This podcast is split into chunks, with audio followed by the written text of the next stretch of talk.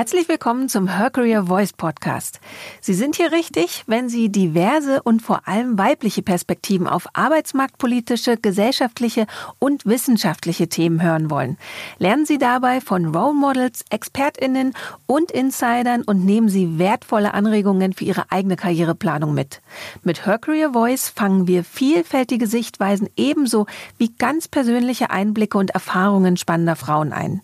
Von der Her Career Expo Live und aus der Her Career Community. Im Gespräch mit der Journalistin und Autorin Stefanie Hornung ist heute Yao Wen, die Vorstandsvorsitzende und Mitgründerin der CIP Holding AG. Die in China geborene Yao Wen startete nach 17-jähriger Konzernkarriere bei Siemens gemeinsam mit einem Kollegen ein eigenes Business. Ihre Firma kauft elektronische Bauteile, Solarzellen und Rohstoffe aus Asien und verteilt sie in die ganze Welt. Auch nachhaltige Mobilitätslösungen sind Teil ihres Portfolios. Große Herausforderungen, interkulturelle Zusammenarbeit und unternehmerisches Risiko. Die diesjährige Preisträgerin des Wirtschaftspreises La Monacchia erzählt im Interview Interview mit Stefanie Hornung, wie ihr Karriereweg verlief, wie sie mit Rückschlägen umgeht und was eine erfolgreiche Unternehmung ausmacht.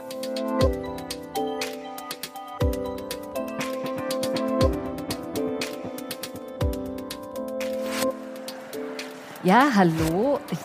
Wunderbar, der Ton funktioniert. Herzlich willkommen. Ja, ich habe die Freude, ähm, ein Interview zu führen mit einer Frau, die in China aufgewachsen ist, in Augsburg studiert hat und in München eine steile Karriere bei Siemens hingelegt hat. Sie hat äh, nämlich die Lieferbeziehungen des Konzerns nach China aufgebaut. Und nach einer 17-jährigen Konzernkarriere hat sie gemeinsam mit einem Kollegen ausgegründet, nämlich die CIP Group. Das Unternehmen kauft elektronische Bauteile, Solarzellen und Rohstoffe aus Asien und verteilt sie in der ganzen Welt. Neuerdings entwickelt das Unternehmen, es hat äh, auch schon mit Solarenergie viel Erfahrung gemacht und jetzt sind noch Mobilitätslösungen dazugekommen. Kürzlich wurde sie mit dem Münchner Wirtschaftspreis für Frauen La Monacchia ausgezeichnet und da sagte die SZ bei dieser Gelegenheit, ohne sie sähe die deutsche Wirtschaft anders aus. Hier ist sie. Herzlich willkommen. Ciao, Wen. Ein Applaus bitte. Dankeschön. Danke. Danke. Ja. Dankeschön. Ich darf mich auch kurz vorstellen. Mein Name ist Stefanie Hornung. Ich bin freie Journalistin und Autorin. Unser Thema jetzt wie verlief der Karriereweg von Chao Wen? Wie ist sie mit Rückschlägen umgegangen? Und was macht eine erfolgreiche globale Unternehmung wie die CIP Group eigentlich aus? Ciao, erzähl doch mal, wie fing denn das an? Du bist in den 80er Jahren ja, ja schon nach Deutschland ja. gekommen äh, als ganz junge Frau und ja. hattest Germanistik schon im Bachelor studiert. Das heißt, du konntest ein bisschen Deutsch, aber es war doch noch alles sehr neu. Wie war das denn, als du hier angefangen, äh, als du hier angekommen bist? 1985, das war sehr, sehr früh. Ich glaube, viele noch gar nicht geboren um die Zeit. Und äh, ich kam nach Deutschland in einen kalten Winter-Novembertag. Und äh, der Eindruck ist natürlich schon sehr gravierend, weil Deutschland sah anders aus als China. Bei uns, wir haben sehr viele Menschen, sonst überall Menschenansammlung. Hier ist halt sehr wenige Menschen und äh, man sitzt im Auto einzeln. Und ich hatte auch eine lange Reise von Frankfurt über Köln, dann weiter Weg nach Augsburg mit dem Zug. Das war sehr große Erfahrungswerte, das mein Mensch ganz sehr prägt, ja. Also Sowas hat man in der Schule nicht gelernt, an der Uni nicht gehört und hat man, China war 1985 noch geschlossen, noch nicht mhm. geöffnet, also wir hatten, war wirklich kommunistisch. Wir hatten keinen Zugang zur Außenwelt gehabt, wir wussten gar nicht, wie Deutschland in der Tat wirklich aussah es war schon sehr gravierend für mich. War du durftest auch nur ganz wenig Geld mitnehmen. Ja, ich durfte nur 30 Euro, Dollar mitnehmen, weil China, von China aus durften wir keinen Geld mitnehmen. Also wir hatten auch kein Geld. Wie gesagt, wir damals, wenn eine im Monat fünf Euro verdient haben, war es das beste Verdienst überhaupt in China. Also 30 Dollar war Clown für mich super viel Geld. Hm. Ich war glücklich, dass ich 30 Dollar mitnehmen darf. Ja. Es war schon ganz andere Welt. Und du warst alleine hier, du konntest deine ja. Familie auch sehr lange nicht sehen. Was genau. hat es mit dir gemacht? Wie hat dich das verändert? Also wir hatten damals 85, 86 gibt es keine E-Mail und auch kein Telefon. Also wir haben zu Hause bei einer Familie, also Privatperson in China gibt es keine Pri Telefon, also Festnetz, ganz schweigen vom Handy. Meine Eltern müssen immer zu Postamt gehen, sich anmelden und mit mir einen Termin ausmachen. Also immer per Brief. Das heißt, wir schreiben Brief. Der Brief geht schon mal Luftfahrt äh, zwei Wochen, drei. Dann kommt der Brief an. Dann steht mal ein Termin nächsten Monat. Wann und wann, lass uns mal telefonieren. Dann muss meine Eltern zum Postamt gehen und dort sich anmelden und viel Geld bezahlen und dort warten, bis durchgestellt wird. Und ich konnte dann vom Studentenwohnheim aus Stockwerk gibt es ein Telefon, von dort aus könnte ich dann nach Hause telefonieren. Aber es ist eine sehr teure Angelegenheit, das heißt, im Jahr machen wir halt zwei, dreimal. Also mehr könnte man uns auch gar nicht leisten. Ja, Wahnsinn. Äh, du hast ja aber schon damals in China auch äh, Germanistik studiert. Ja. Das heißt, du konntest schon ein bisschen Deutsch. Wie bist du denn auf das Fach Germanistik gekommen? Also das war sehr jung. In China muss man sehr früh schon entscheiden, in welche Richtung geht man. Geht man naturwissenschaftlich, geht man in Sozialwissenschaft, geht man in Sprachen meine Eltern haben es einfach entschieden. Meine Eltern haben gesagt, Deutschland ist ein sehr gutes Land, sehr führend, Innovation und äh, Ingenieurwesen. Es ist gut, wenn du Deutsch lernst. Vielleicht ist es gut. Aber okay, gut, dann mache ich mal, dann lerne ich mal Deutsch. Somit, ja, meine Eltern haben es für mich entschieden. Ja, aber was wäre denn so dein Lieblingsberufswunsch äh, damals gewesen oder was war dein Lieblingsfach ja. damals in der Schule? Damals war ich sehr gut in Chemie. Ich wollte Chemiewissenschaftlerin werden.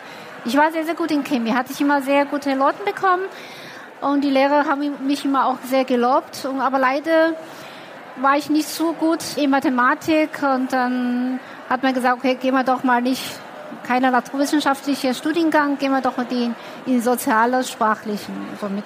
Und damals hat man gedacht, wenn China öffnet, wenn man die Sprache spricht, hat man viel mehr Chance. Ja?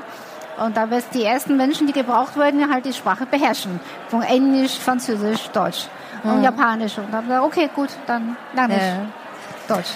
Nun musstest du ja in Deutschland auch erstmal Germanistik weiter studieren.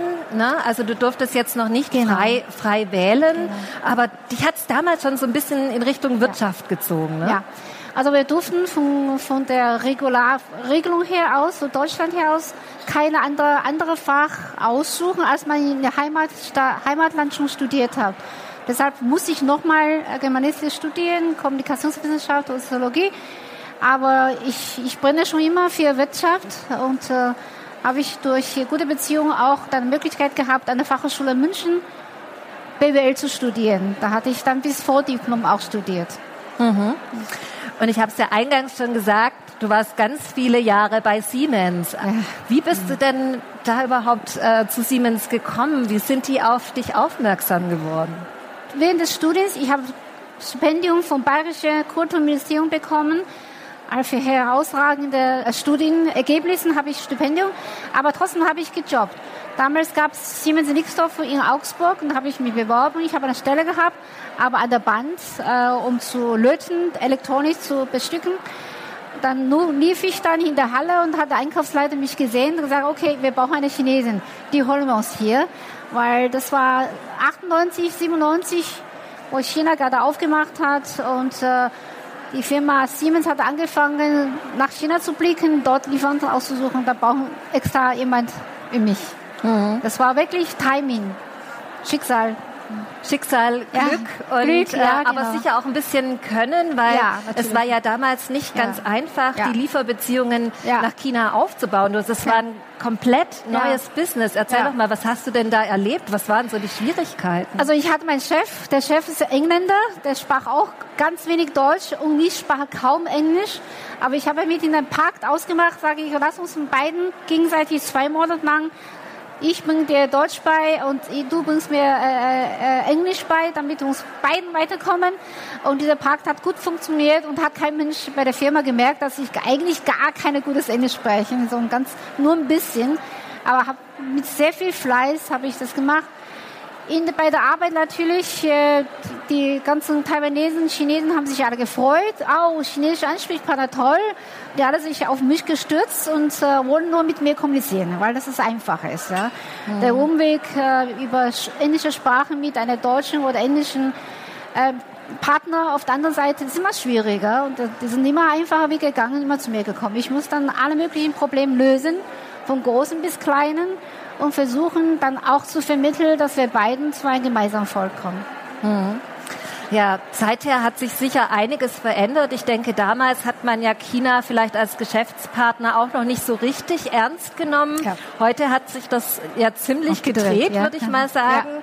Was sind denn aus deiner Sicht so die, die größten Veränderungen in der Zusammenarbeit mit chinesischen Geschäftspartnern? Also die chinesischen Unternehmen haben sich ja auch weiterentwickelt. Früher waren die, gibt es immer dieses alte Klischee, Kultur, Kluft, Unterschiede. Aber mittlerweile haben die auch richtige Mannschaft, da haben auch Leute, die im Ausland studiert haben, teilweise auch in guten Universitäten geholt.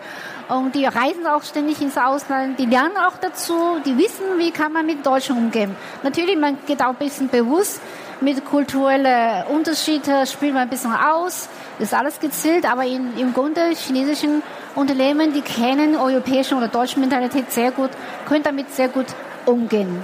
Mhm.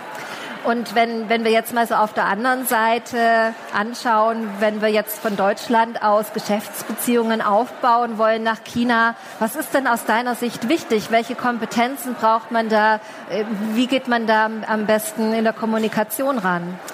Also wir Chinesen, wir schätzen immer Ausländer, die sich Mühe geben, auch ein bisschen Chinesisch zu lernen. Wir wissen, Chinesisch lernen ist sehr schwierig nahezu unmöglich für Berufstätige. Aber wenn wir ein bisschen Sprachen aufschlappen können und ein bisschen unterhalten können, auch ein bisschen Smalltalk ist, das macht immer ein sehr gutes Bild. Dann, dann sagen die chinesischen Partner, oh, das ist ein Mensch, der sich mit meiner Kultur auseinandersetzt. Und dann nimmt auch dem, diese Person eher sehr Angst und äh, wird auch eine sehr gute Umgangsform äh, haben mit dieser Person. Also ich würde jeden lernen, ein bisschen Chinesisch zu, zu lernen und, äh, und äh, auch immer bei Smalltalks auch äh, immer in Bezug auf Familien zu denken, weil Chinesen reden sehr gern über Familien, über Kinder, über Erziehung und das sind die Themen, die auch miteinander verbindet. Das würde ich jedem empfehlen. Hm. Also nicht rein diese Geschäftsmentalität, wir reden nur Geschäft, ja, lass uns über das mehr reden. Ähm, aber das Drumherum, die persönlichen Sachen, spielt ja auch eine sehr, sehr große Rolle dort. Hm. Ja, du warst 17 Jahre bei Siemens ja. und dann kam irgendwann eine Zeit, äh, da wollte Siemens deinen Bereich ja. äh, eigentlich einstellen und du hast ja. beschlossen, auszugründen. Ja. Ja, wie war das damals? Also ich hatte, ich bin äh, 89 schon bei Siemens, habe für Siemens nach China gegangen, habe ich dort die ganze Einkaufsbüro in China aufgebaut. Wir hatten von null Umsatz auf drei Milliarden D-Mark von 0 Personen auf 150 Personal, alles hoch, hochgezüchtet. Damals, äh, da ging ich nach China, 1992 war niemand dort. Wir waren die ersten ausländischen Konzerne, die überhaupt angefangen haben, nach China zu gehen, Lieferanten aufzubauen und hatte natürlich so großes Erfolg zu erweisen. Und hatte ich äh, zu, zur besten Zeit eine große Abteilung gehabt. Ich Chinesen leite eine große Abteilung, alle laute Deutschen als Mitarbeit. Und äh, war so 100 Personen unter mir. Und äh, die Abteilung habe ich selber aufgebaut, hochgezüchtet. Und da wegen Konzernausrichtungen der neue CEO gesagt, ja, da machen wir doch was anderes. Ihr seid die Zentralabteilung, ihr macht mal Governance, macht aber kein Geld damit. Und somit muss ich da in die, Abteil in die Bereiche eingegliedert worden oder sogar verkauft worden. Habe ich gesagt, aber warum soll verkaufen? Ich habe das Geschäft aufgebaut. Vielleicht können wir Management-Buyout vereinbaren. Somit haben sie, ah, toll, das ist eigentlich gut äh, waren die einverstanden. Wir haben dann verhandelt, Vertrag ausgeholt und da haben wir uns da halt selbstständig 2004 gemacht. Also so eine Siemens Managerin. Ich war kurz vor Oberführungskraft, da war ich schon sehr hoch in der Skala. Und alle anderen Deutschen haben gesagt, ja, warum gehst du überhaupt? Warum traust du dich überhaupt, selbstständig zu gehen? Und hast doch super Gehalt, hast was erreicht. Sage ich, Mai, ich habe meine Chance gerochen im Leben und will das nicht machen. Vielleicht bereue ich mich alt bin. Also ich will das ich will das nehmen. Also die Chance kommt nur einmal, kein zweites Mal. Ich nehme das wahr und ich versuche das. Und äh, ja. so haben wir es gemacht.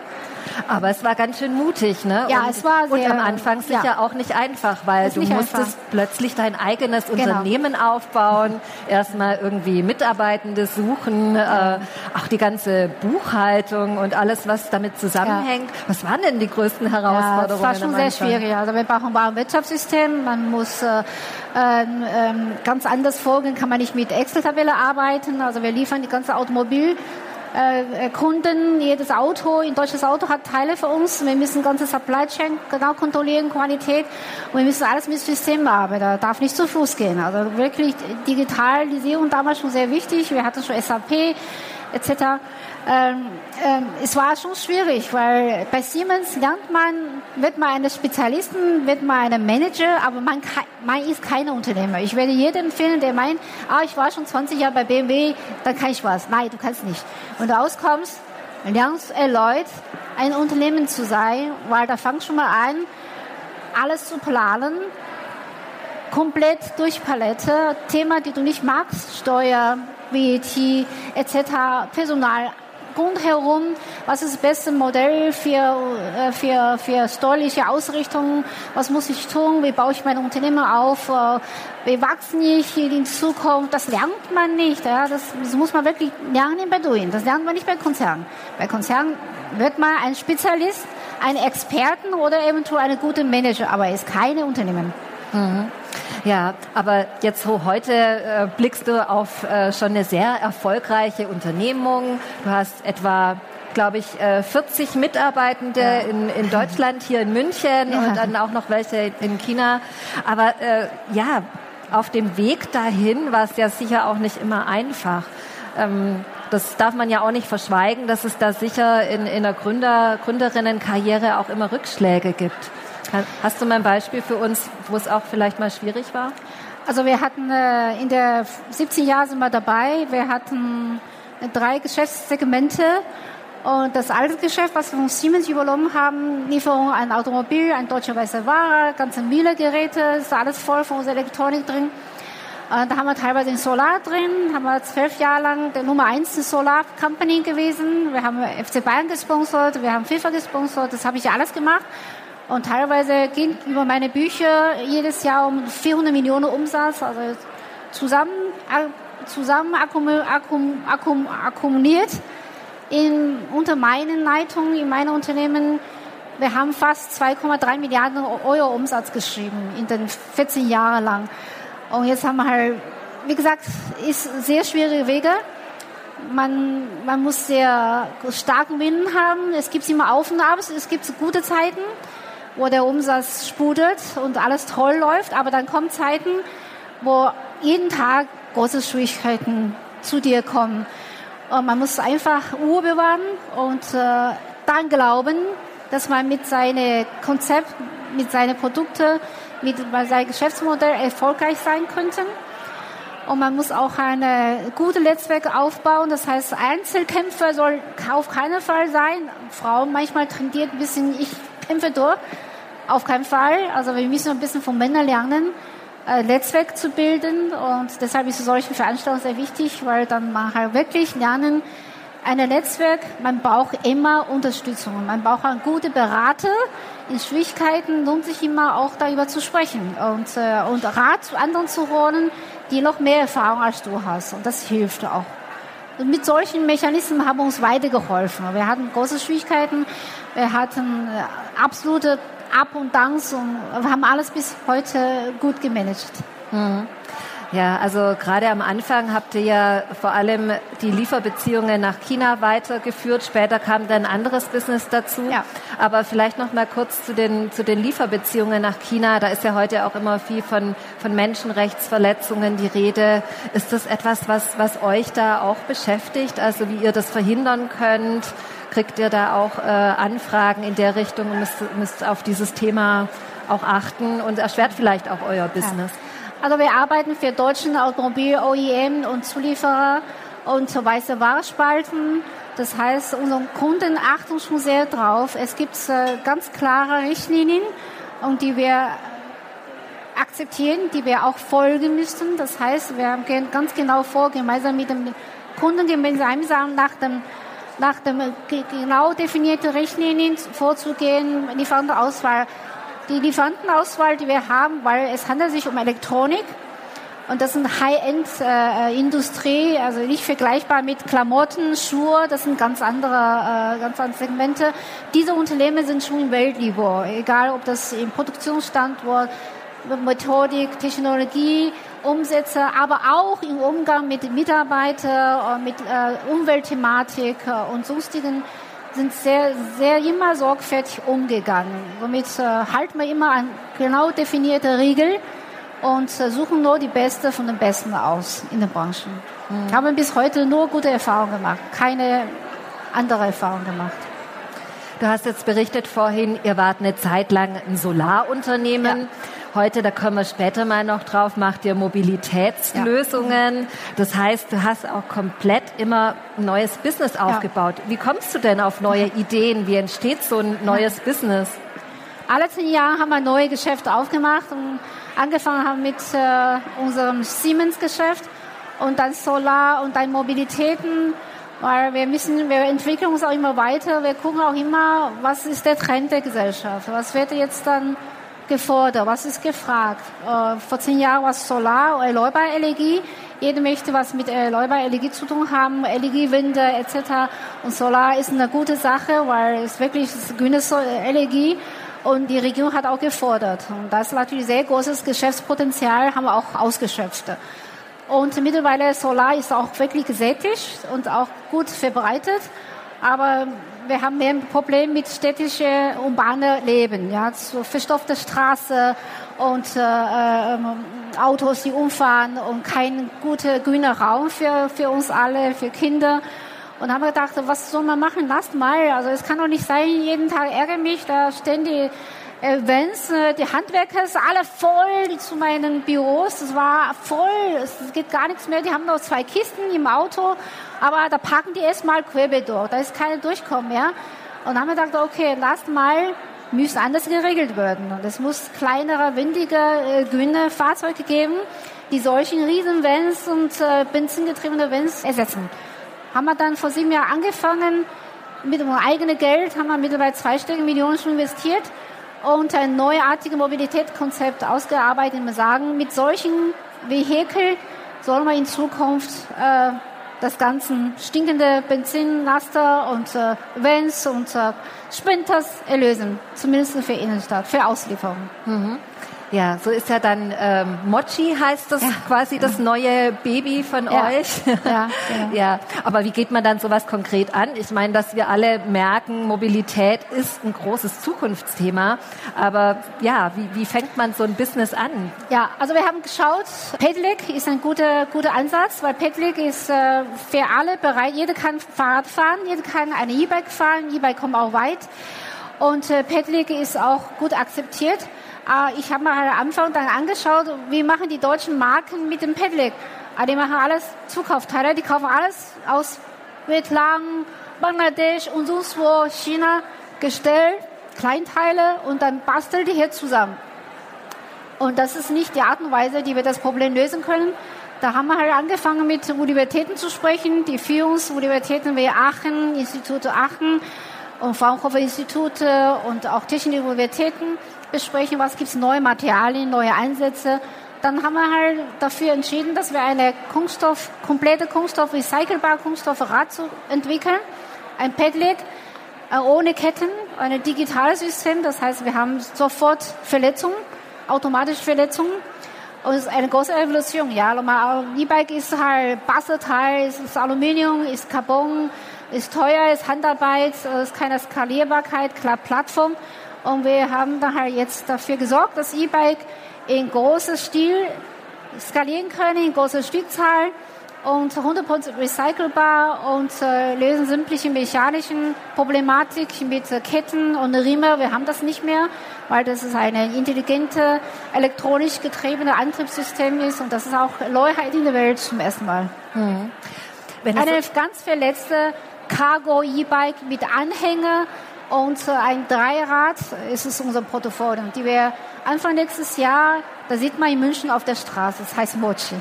Muss man das, das dann kaufen oder kann man das auch ähm, äh, ja vielleicht leihen? Wir werden in der ersten Linie ein B2B-Kunden geben. Das heißt, die ganze Auslieferungsdienste Gorillas, Lieferandos, Deutsche Post und äh, äh Pharmazie und Apothekerlieferungen, Logistiker oder auch äh, Standortlogistiker, all die Businesskunden, die haben Riesenbedarf und man glaubt gar nicht, eine Firma BASF hat fast 15.000 Fahrräder bei sich äh, im ganzen Gelände. Aber alle fünf Jahre verschrotten die, weil die Qualität so schlecht sind. Das heißt, alle fünf, fünf Jahre 15.000 Fahrräder einfach verschrotten, was das für Verschwendung ist.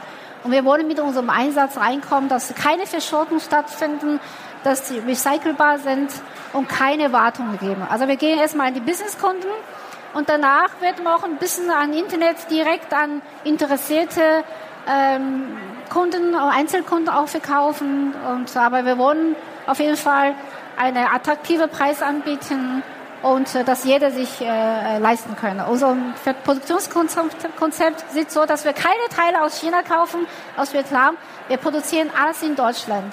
Es entwickelt in Deutschland, Design in Deutschland und sieben Jahre lang haben wir daran gearbeitet und produziert in Deutschland. Also quasi eine rein deutsche Marke. Auch wenn ich selber Chinesin bin, habe ich gesagt, das lohnt sich nicht, diese die Supply Chain lange Kette zu haben. Das ist nicht gut für alle, gar nicht gut für die Umwelt, auch nicht für deutschen Arbeitsplatz. Und besser machen wir alles hier. Wir werden alles hier in Sachsen produzieren, auch in Süddeutschland und hier an den Mann bringen. Hm.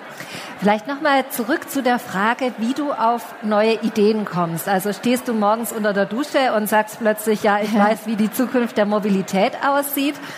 Oder ist es vielleicht auch gar nicht die Idee, sondern der Prozess, wie man dann zum neuen Produkt kommt? Was hast du da für Erfahrungen gemacht? Ist ein Prozess. Vor sieben Jahren, als wir angefangen haben, war die Auslieferung gar nicht so stark wie heute. Ja, heute bestellt jeder. Wegen Corona, damals geht man noch äh, selber Shopping einkaufen. Da habe ich gesagt, okay, wir machen eine Volksbike. Wir machen ein Bike, E-Bike. Das war teuer E-Bike und auch keine gute Qualität. Wir machen ein E-Bike affordable für jeder, aber günstig, wie, wie möglich. Und da haben wir angefangen. Volksbike für jeder. Volks-E-Bike und mit der Zeit hat sich die, auch die gesellschaftliche Situation auch sich verändert. Da haben wir uns dann stets angepasst. Okay, okay die Auslieferung, lass mal wird äh, dominanter, dominanter, wichtiger. Also lass uns doch von dem Fox E-Bike-Konzept komplett umwandeln zu einer Lastenrad für Businesskunden und die wirklich in Lastenmal einsetzen können. Es ist ein Prozess. Also es wird gelogen, dass jeder, der behauptet, ich male mir mal auf dem Zettel und äh, denke mir was aus über Nacht und dann morgen steht. Nein, nein. Ist ein Prozess der Entstehung, aber ein Prozess der Veränderung. Mhm. Man muss auch agil sein und gut sein und auch stetig sich anzupassen. Man darf nicht sagen, ich habe das mal ausgedacht, ich mache das so. Es wird eigentlich nicht so gut gehen. Es muss immer von Tag, von Zeit zu Zeit immer wieder überprüfen, ist mein Konzept gut genug, ist zeitgemäß, muss ich äh, Änderungen vornehmen. Ja, Ciao, du hast jetzt, für das ist es wirklich beeindruckend, was du alles schon geleistet hast. Und dafür hast du jetzt, ich habe es eingangs erwähnt, ja auch diesen Münchner Wirtschaftspreis La Monacchia ja. bekommen. Ja. Was bedeutet dir denn dieser Preis? Also es bedeutet mir schon sehr viel. Also ich war schon immer sehr hart, äh, hardworking woman aber sehr low-key. Wir hatten uns nie um äußerlichen Prestige-Image gekümmert, haben uns auch nie um Preise beworben und äh, äh dass man auf mich gekommen, zugekommen ist, mich empfohlen, äh, vorgeschlagen, auch einstimmig für mich gestimmt haben. Es war eine große Ehre für mich, weil ich bin immerhin, ich bin mit 20 nach Deutschland gekommen. Ich bin sehr gut hier eingesiedelt äh, und äh, denke auch wie die Deutschen. Aber immerhin habe ich eine immigrante Kulturhintergrund und deshalb bin ich sehr glücklich, weil die anderen Mitbewerberinnen, die waren alle deutschen Damen und ich war die einzige, einzige asiatische Dame. Natürlich war ich schon sehr glücklich, dass ich das bekomme. Hm. Was würdest du denn sagen? Sehr stolz drauf, ja. Ja, da kannst du ja auch sehr stolz drauf sein. Ja. Was würdest du denn sagen? Was kann man sich denn von dir abschauen als Unternehmerin? Ach, es gibt viele Frauen, die sind viel besser als ich. Also ich würde nur sagen, ich äh, ich war immer sehr realistisch, ich war immer sehr pragmatisch. Pragmatisch ist auch sehr, sehr wichtige Eigenschaft, wenn wir in Geschäftsleben eintreten. Und äh, ähm, ich hatte immer ein bisschen geschaut, was die Männer machen. Und äh, ich glaube, es ist wichtig. die Männer, die war, haben die überall sitzen Männer und die haben überall Erfolg, ist nicht umsonst. Also ein bisschen gucken, wie die das machen, ist auch sehr wichtig. Man, man sollte auch mit Männern nicht anlegen, sagen, ich mache mal was, was Frauen soll, machen sollten.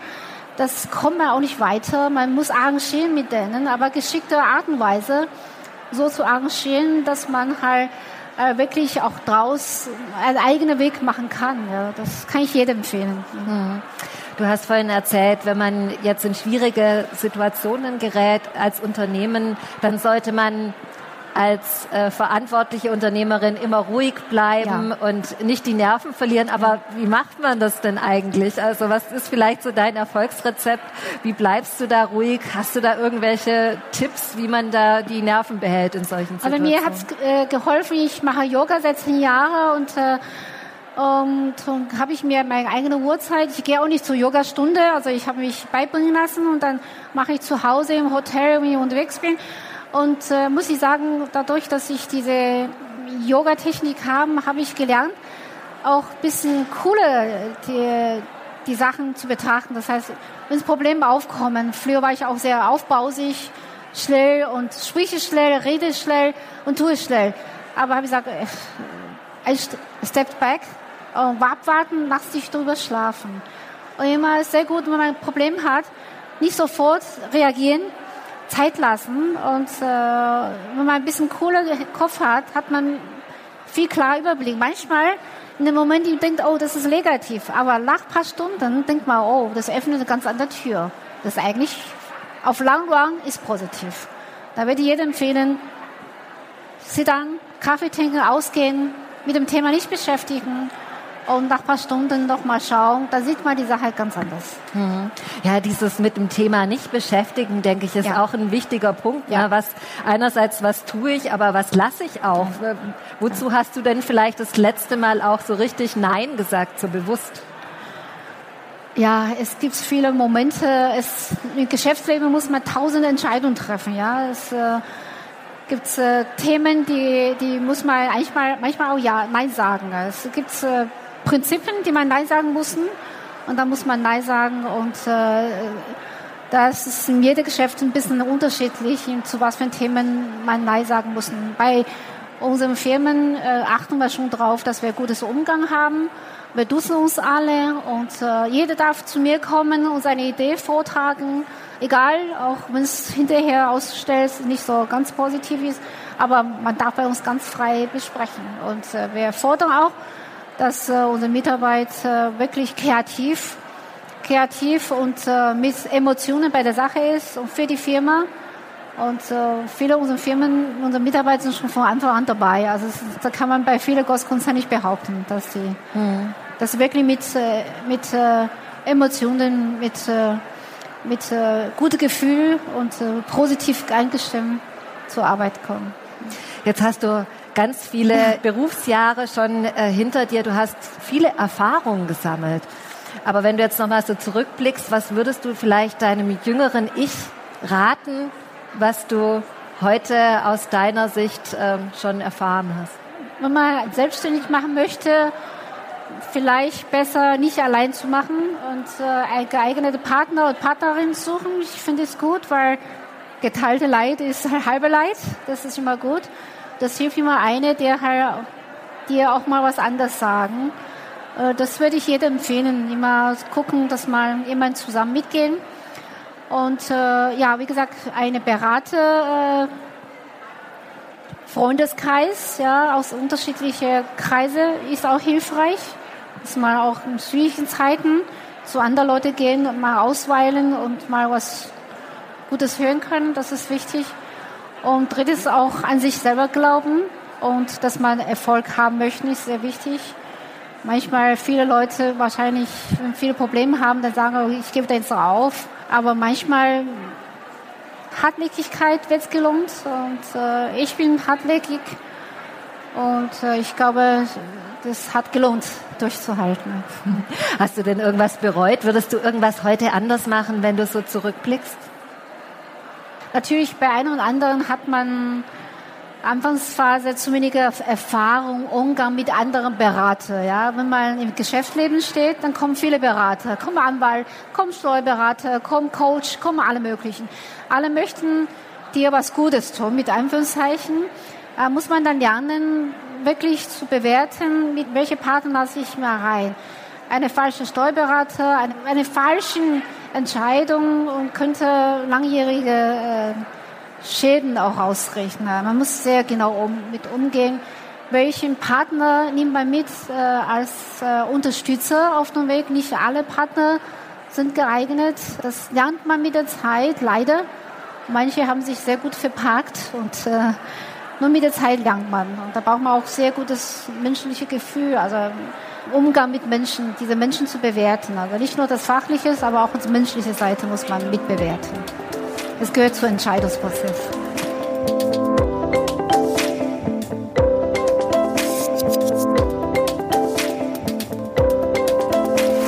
Wenn Sie jetzt Lust haben, in die Unterhaltung einzusteigen, dann besuchen Sie uns auf der nächsten Her Career Expo in München und netzwerken Sie zusammen mit tausenden ExpertInnen aus den verschiedensten Branchen und Fachbereichen.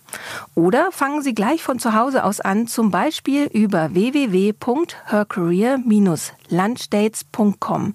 Ob virtuell oder im Real Life, wir vernetzen Sie gern. Wenn Sie gerade eine neue Herausforderung suchen, dann probieren Sie unbedingt www.hercareer-jobmatch.com aus. Bei Fragen zum Podcast schreiben Sie uns einfach eine Mail an podcast@her-career.com. Abonnieren Sie den Her Career Voice Podcast auf iTunes, Spotify oder wo immer Sie Ihre Podcasts hören und empfehlen Sie uns bitte an Ihre liebsten KollegInnen. Alle Episoden gebündelt finden Sie zum Beispiel unter www.her-career.com slash podcast. Wir sind glücklich und stolz, dass Sie ein Teil der Her Career Community sind.